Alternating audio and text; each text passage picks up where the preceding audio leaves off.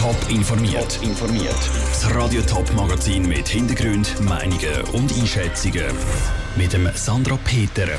Wie es Politiker finden, dass die Stadt ein zweites Sicherheitsgutachten für den Munot macht und wie die Pfahlbauer im Kanton Zürich vor über 3000 Jahren gelebt haben, das sind zwei von den Themen im Top informiert. Konzert, Open-Air-Kinos, Salsa-Partys oder Opernaufführungen. Alles das gibt es im Herzen der Stadt Schaffhausen auf dem Munot.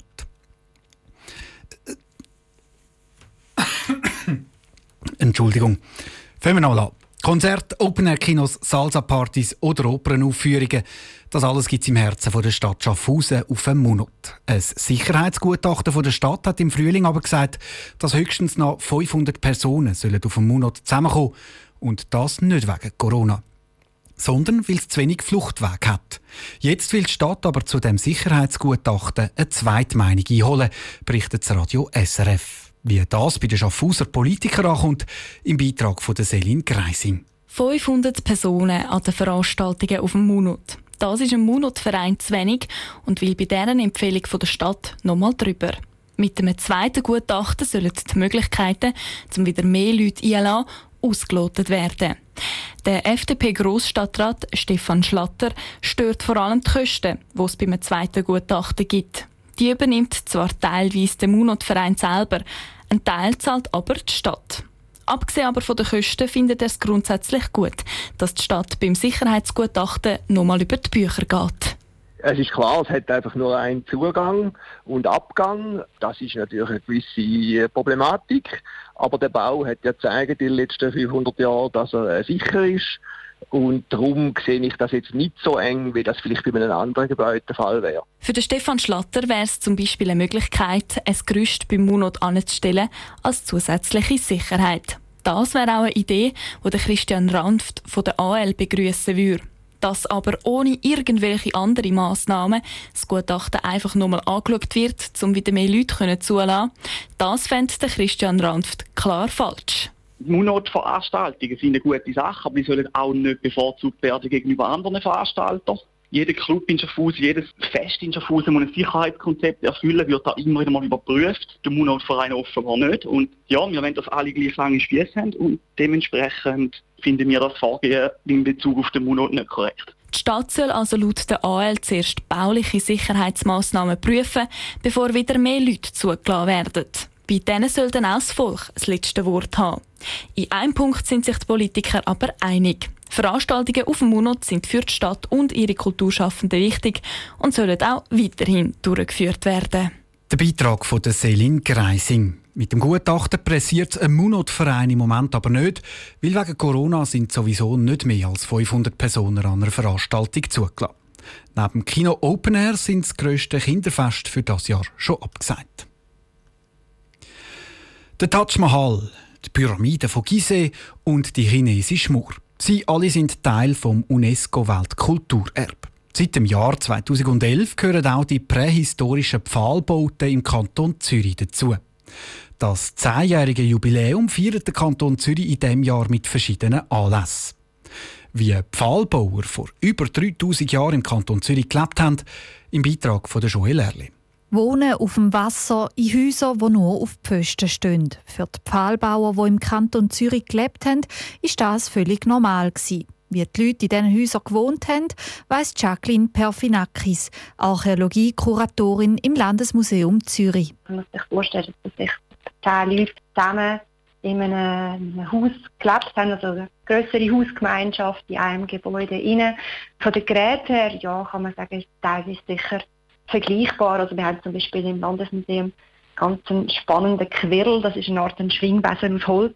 Der Christian Harb, Projektleiter der Kantonsarchäologie in Zürich, setzt sich schon lange mit den Zürcher Pfahlbauern auseinander. Trotzdem sei er immer wieder überrascht von denen ihrem Leben. Er findet immer wieder Bezugspunkte zu der heutigen Welt. Also letztens herausgefunden, dass sie bereits Bier hergestellt haben zum Beispiel oder dass sie auch Kaugummi gekaut haben, wie wir das heute machen.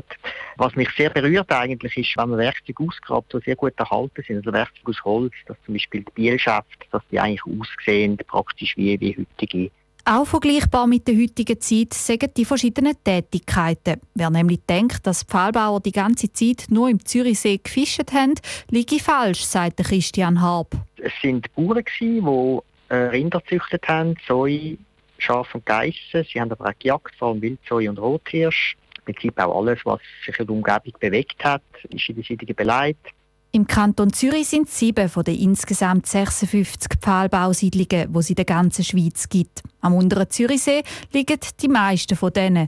Aber auch am Greifensee und am Pfäffikersee gibt es Fundorte, die dieses Jahr im Fokus vom 10 Jahr UNESCO-Jubiläum stehen. Der Beitrag von Joel Erle.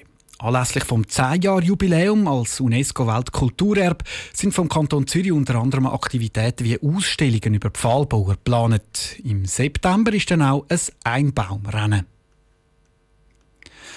Nachdem die Schweizer Fußballnazi an der EM in den ersten Spiel nicht gewonnen hat, ist sie im letzten Spiel gegen die Türkei mental parat. Darum steht sie jetzt im EM-Achtelfinal. Kann die Nazi den mentalen Schwung auch gerade im Achtelfinal mitnehmen? Jonas Mielsch hat mit einem Sportpsychologen geschaut, was die Nazi muss machen muss, dass sie im Achtelfinal wieder mental parat ist. Für eine gute Leistung im EM-Achtelfinal braucht die Schweizer Nazi ein gutes Spiel und die richtige Einstellung. Im Spiel gegen die Türkei hat das geklappt.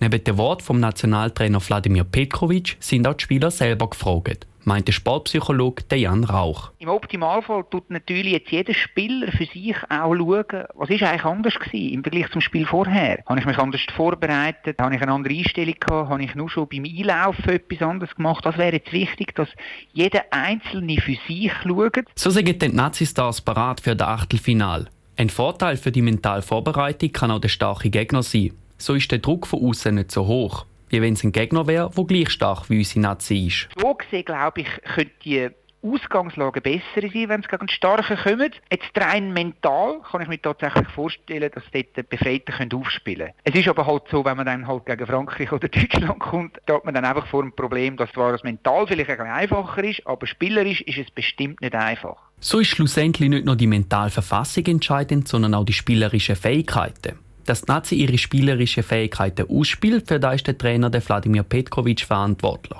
Und da funktioniert meistens auch, findet der Sportpsychologe Jan Rauch. Ich finde auch, es sieht so aus. Es hat jetzt für mich nicht eindeutige Anzeichen, dass da der Trainer die nicht mehr erreicht.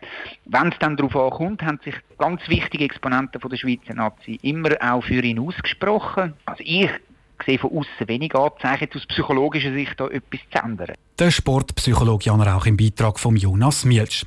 Das Achtelfinale der Schweizer Fußballnazi ist am Sonntag oder dann am Montag. Welcher Gegner mit der Nazi dann auf dem Platz steht, das sollte morgen rauskommen. Top informiert, auch als Podcast. Mehr Informationen gibt es auf toponline.ch.